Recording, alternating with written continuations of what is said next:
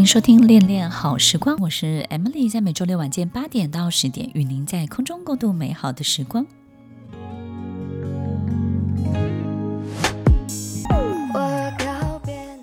当我们生活中所有的事情都越来越不顺利，其实不是因为你倒霉，也不是因为你掉到谷底，是因为你持续在做以前你喜欢的事情、习惯的动作。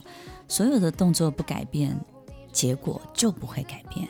生活你总有倒霉的时候，我们都会觉得好像这个倒霉的时候呢，连三坏，对不对？每一球都是坏球。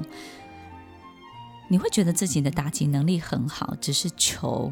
球路不好，然后呢，对方投出一个坏球给你，然后坏球呢一直连续接踵而来，然后你就会觉得自己怎么这么的运气这么的差，然后觉得自己很很倒霉，怎么会碰到这些事情？那应该这件事情过一阵子就好了吧？应该过一两个月就好了吧？听众朋友，其实，在我们自己遇到这些情形的时候呢，有时候我们都会觉得好像没有办法阻止不好的事情一直一直持续不断的发生。你会发现呢，诶，后天又发生一次，然后下个礼拜怎么又来了？然后你就觉得那一年呢，你就开始去算命了，对不对？就觉得说在命理上面呢，自己一定是遇到一些什么糟糕的这些很特别的。组合或是状况，然后呢，告诉自己，可能反正我认份就好了，对不对？我只要忍过去，我又能够做自己了。听众朋友，其实当我们进入一个恶性的循环的时候啊，你会发现你有一个很重要的这个征兆，就是你总是还是在奋力一搏，对不对？你会很想要让所有的事情透过你自己起死回生。于是你做了很多很多的动作，其实，在别人眼中都是垂死的挣扎。不管你做什么，他们都会觉得在你的动作当中呢，都有很多不好的动机或是不好的企图，因为有太多过去不好的经验。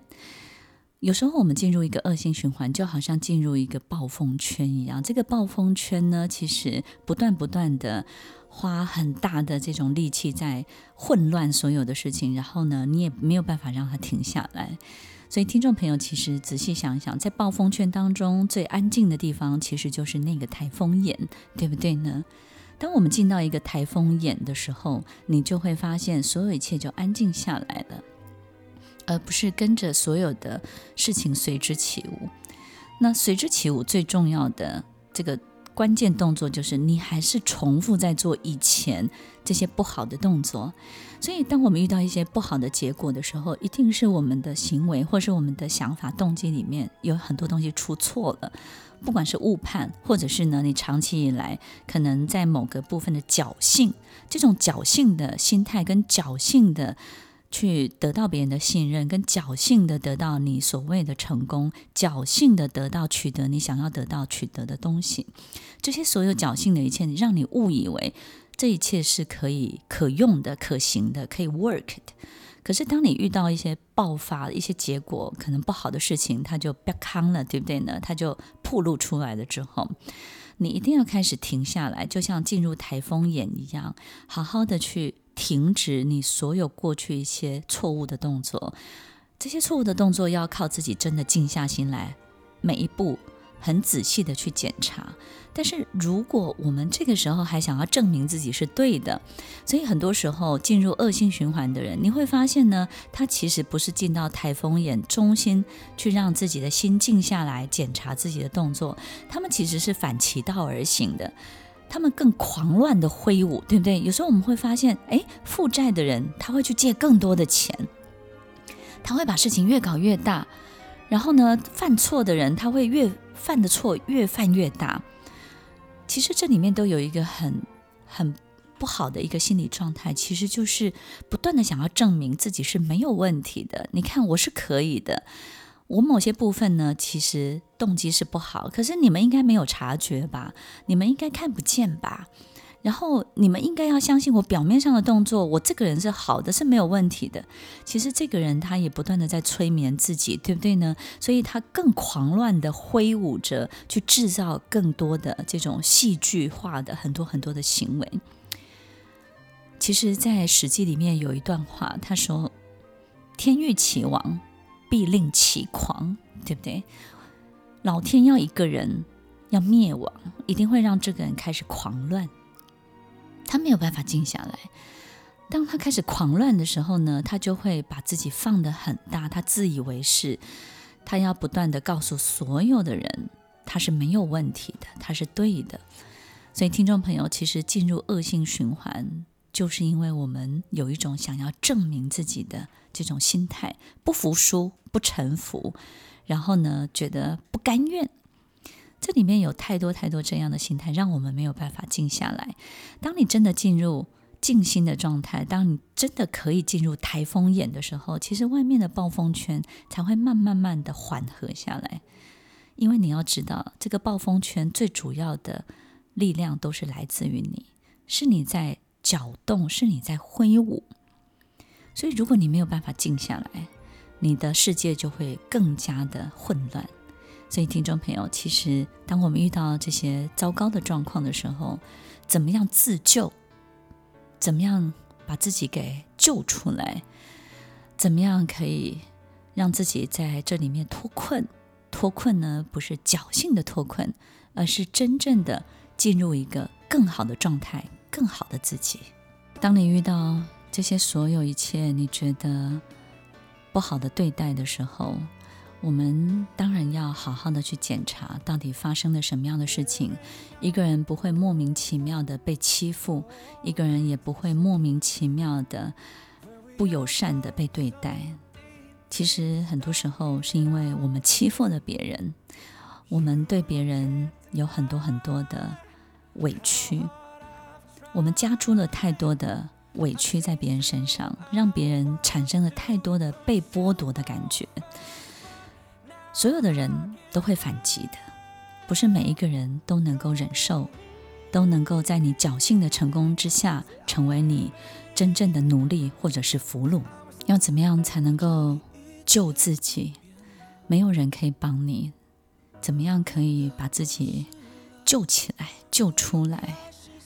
你要让你的心有机会对你说话，你要让你的心有机会可以运作。你必须要闭上你的嘴巴，你必须要停止你的谎言，你必须要停止所有你招摇的行为动作，你要开始让你的心真正的对你说话。听众朋友，最会说谎的人，其实他不会说所有的谎话，他总是三分真七分假。因为只有三分真七分假，他才能够在其中如鱼得水的去取得、去描述，跟他想要的这个版本去得到他要的结果。听众朋友，其实当我们遇到一个很糟糕的恶性的循环，然后呢，遇到一些惩罚，或者是遇到一些别人开始对你不信任了，其实往往是我们身上。或者是你周围的人，你会发现他身上有一个停止、必须要停止的行为动作。我们刚刚一直讲台风眼，对不对？就是到底暴风圈要怎么停下来？这个第一个动作就是说谎。我们发现这样的人说谎成性，可以挑拨是非、可以拨弄是非的人，他总是抓到三分真之后呢，他就透过这三分真呢，去说成自己想要的版本。有时候我们没有办法求证，是因为这三分真的确是发生的，的确是存在的。但是呢，这个说法是什么？这个故事本身的版本要发展成什么？那这个人呢，就花了很多的力气在里面去摆弄这个故事的发展方向，或者是呢，想要给别人一种错觉，或者是有时候会透过这些描述的这些三分真七分假的这种版本去。挖苦别人，或是惩罚别人。听众朋友，其实我们会发现，这样的人好像非常的这个乐在其中，对不对呢？但是，其实在这个过程当中，他们到底想要获得什么？他就是想要不费力的去取得他要取得的东西，掌声啦、光环啦。于是他就会觉得这是一个杠杆，对不对？其实它是一个心理杠杆，以小博大。说谎就是以小博大，说谎就是一个心理的杠杆。我用一个最小的力气，然后呢，我取得最大的收获。我们有时候在投资理财的时候，都会劝很多人不要玩杠杆，对不对？你不要去玩，因为你越玩呢，就是越危险。再来就是天下没有白吃的午餐。以小博大，有时候会有一两次的运气，但是他不会每一次都让你得逞的。当这样的人，他想要透过心理杠杆，然后透过谎言，透过说谎，三分真七分假，用这个杠杆呢去取得他想要取得的结果的时候，你会发现所有的事情，因为七分假都没有事实的支撑，他当然会曝光，他当然就是会被戳破，迟早有一天，所有人都会知道真相。但是这样的人，他就会用更多的谎言去解释下一个谎言，所以你会发现他的暴风圈、他的风暴，其实有一个很大很大的元素，叫做谎言成性、说谎成性。所以听众朋友，其实，在我们身边，不管是想要跟你借钱的，或者是主管，或是任何一个，你会发现。他身上有这个东西，那于是呢，在他下面的员工就会非常痛苦，但会有一个痛苦指数很高的这种状况，因为他们没有办法反驳，也没有办法有任何的权利或是自由去澄清很多事情，所以呢，就会被变成这个版本底下呢，必须要去配合演出的这些角色，于是呢，就会有一种被欺负、被剥夺的这种感觉。所以，听众朋友，如果我们的主管，或者是说老板，或者是呃，在你身边的朋友，他是一种邀功的人，然后他是一个喜欢玩心理杠杆的人，那你就要非常的小心。你第一个要离他远一点，第二个呢，我会提醒大家，就是不管他在跟你描述任何版本，你都要求证里面的人事物。好比他告诉你说啊，这个事情大概就是。怎么样？什么样的长相？然后大家都反应什么？你第一个不是要急着去回应说怎么会这样？你要第一个回应说谁是谁？请把名字告诉我。他说的什么？请把内容告诉我。什么时间？什么地点？什么时候？告诉你这件事情。然后现场还有谁？你必须要去求证这所有的这个故事版本里面的人事物。相信我，当你去求证，当你要求他告诉你这些的时候，他的谎言就会停下来了。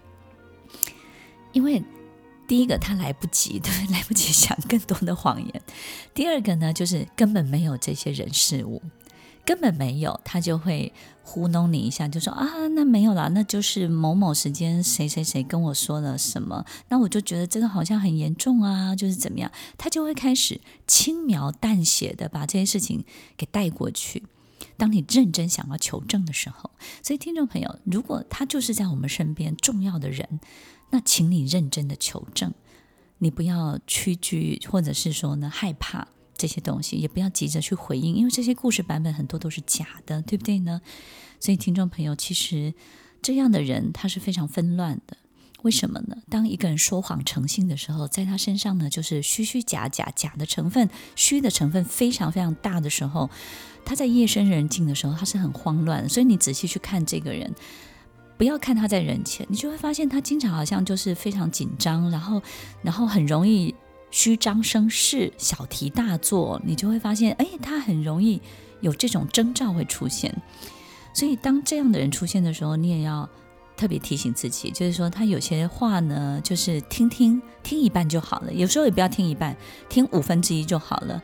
那我们刚说三分真七分假，对不对？所以也不要听到三分之一啊，听听六分之一就好了。为什么呢？因为他还会再修饰一下，对不对？所以听众朋友要记得，其实，在我们的生活当中，不管是我们自己遇到这样的一个恶性的循环。或是很多事情变康了，对不对？或是在我们身边的朋友，我们都要知道这个人他正在经历什么。如果是你自己，你要怎么去把自己给救出来、救起来？你必须要静下，你要停止你的谎言，你要闭上你的嘴巴。如果你一开口就会说谎，那你就闭上你的嘴巴。你要透过沉默，你要让你的心开始跟你说话。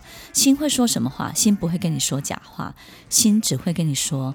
真正的情况是什么，真实的事件是什么。但是你的大脑又会出来干扰你，对不对呢？因为你还是想要赢啊，所以让你的大脑跟你的心好好的打一架吧。如果我们发现一个我们自己都讨厌的自己，我们可能会感觉很羞愧，我们可能也会不敢去面对，不敢去承认，那个也是一部分的自己。但是，一旦我们逃避这件事情，我们就会更狂乱的去放大它。所以，有时候你会在这种水深火热当中，不只是动辄得救。你还会感觉自己被妖魔化了。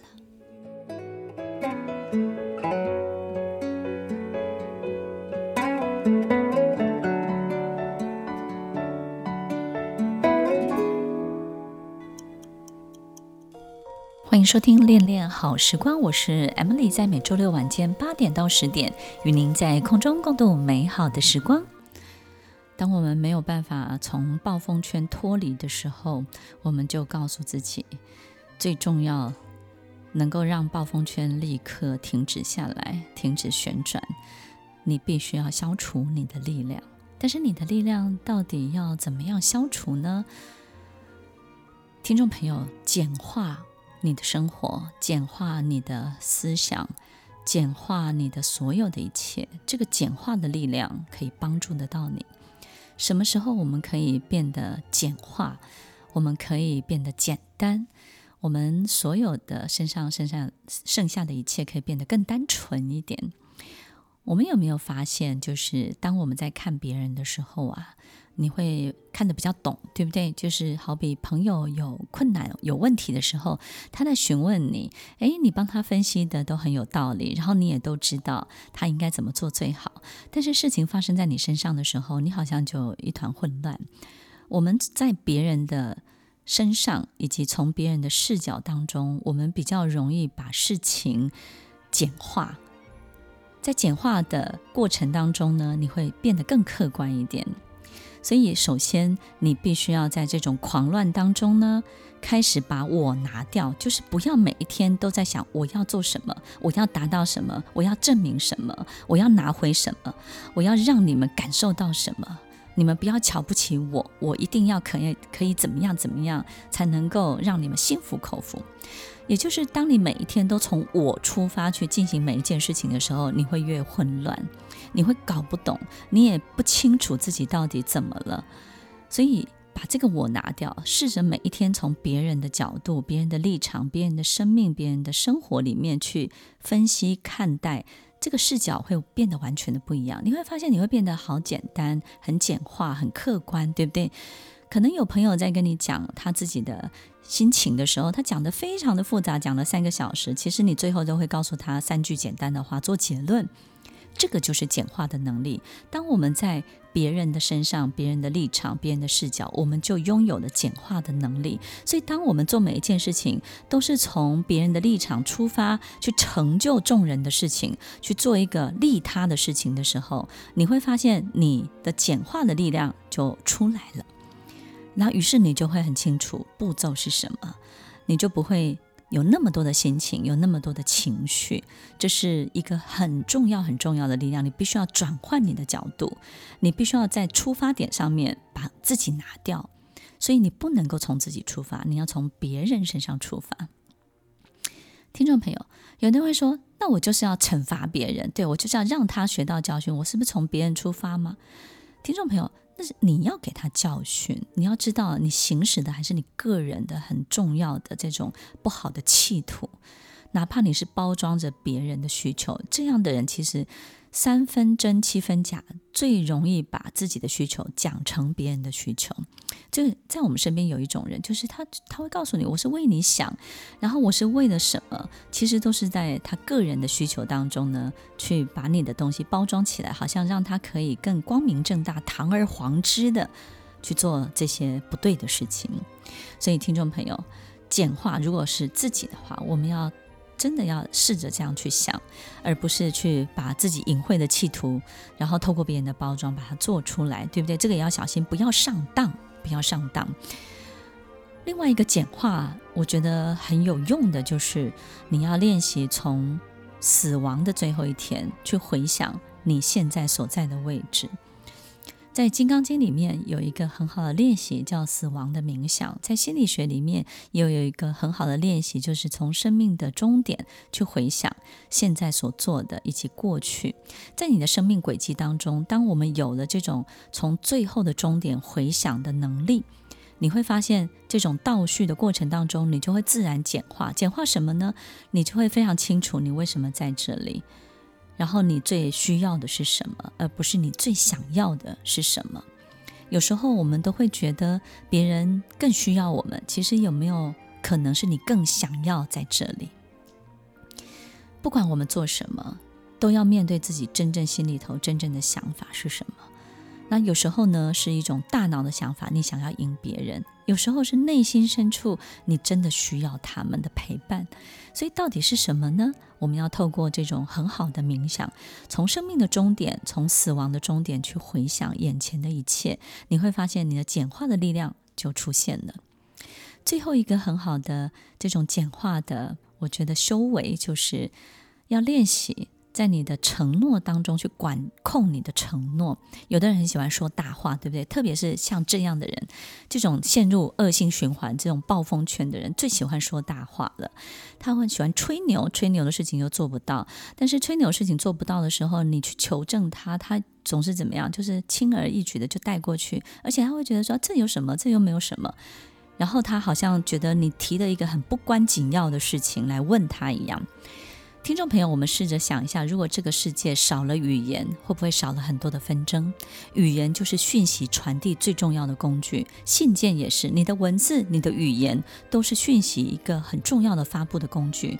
如果这个世界没有这么纷乱的讯息，如果这个世界少了语言、少了文字，你会发现人类也许不会那么发达，但是绝对冲突纷争会少很多。所以最后一道简化的力量就是。好好的去管控你的承诺，好好的去管控你的语言。我们试着只说会发生的事，只说会实现的话。当你只说会发生的事，只说会实现的话，你会发现你的语言会变得很少哦，甚至你会变得更沉默哦。当有一天你发现自己可以沉默一两个月的时候，你就知道以前你到底说了什么，做了什么。语言、讯息跟文字，你说的每一句话。你做不到的每一件事情，你糊弄别人的每一个情节，你想要制造别人误会的每一个故事版本，是这些东西让你的世界更混乱。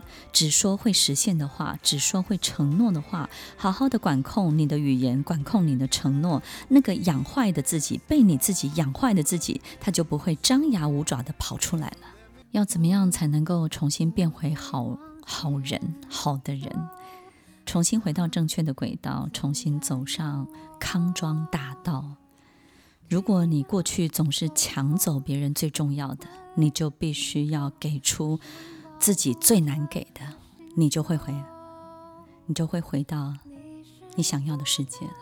其实一个人有没有劣根性，或是到底是人性本善还是本恶，其实我想每个人都有好多的面向。如果我们的欲望没有办法有一个非常好的管道去实践它的时候，我们就会产生很多很很各个方面乱象的自己。那这些奇奇怪怪的样子都不是我们真正的自己可以掌握的。所以有时候这种样子的你要怎么长，然后它要怎么样的去挥舞，有时候都不是我们真正的自己可以控制的。所以有时候那种。被妖魔化的那种狂乱，其实有时候你自己也会在夜深人静的时候，如果是发生在自己身上，你也会觉得其，就某一个部分的自己，你都觉得很很陌生，都控制不住。所以很多人就会说，我是不是有呃幻想症啦，或者是分裂症啦，或者是忧郁症啊？其实听众朋友，这个不管是各种症哦，它表现状况都不是这样，所以请自己不要对号入座，然后。也不要去找一个理由或是借口告诉自己，啊，本人有病，所以才这样。OK，很多人都会告诉你，啊，可能我有病吧。OK，你没有病，你只是没有好好的去管理你自己心里面的那个很重要的价值观。所以，听众朋友，怎么样可以回到正确的轨道，回到你的康庄大道，重新变回一个好人？你必须要重新种下好的种子。重新在你的心里播下好的种子。如果我们的心是一片，是一个花园，是一个肥沃的土壤，那么重新埋下好的种子真的很重要。那这些种子到底是什么呢？首先，我们必须要很清楚的知道，过去你做了什么。那现在呢？你要反其道而行。如果你经常陷人于不义，对不对呢？就是经常是怎么样？我不杀伯仁，伯仁却因我而死，对不对？就是呢，我设计了一个东西，我只是为了要去怎么样表现我的意见或我的想法。可是你可能因为这样，你会害了很多人。为什么呢？因为你的意见跟想法只是为了刷存在感，可是你创造了很多莫名其妙的言论。好比说，你提的很多莫须有的建议，你提了很多。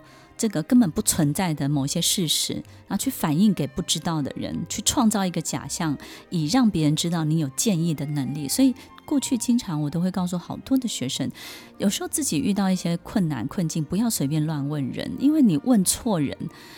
有的人呢，没有能力，但是他会以为他自己有建议的能力，所以他给你的建议有时候真的不见得是你需要的，对不对？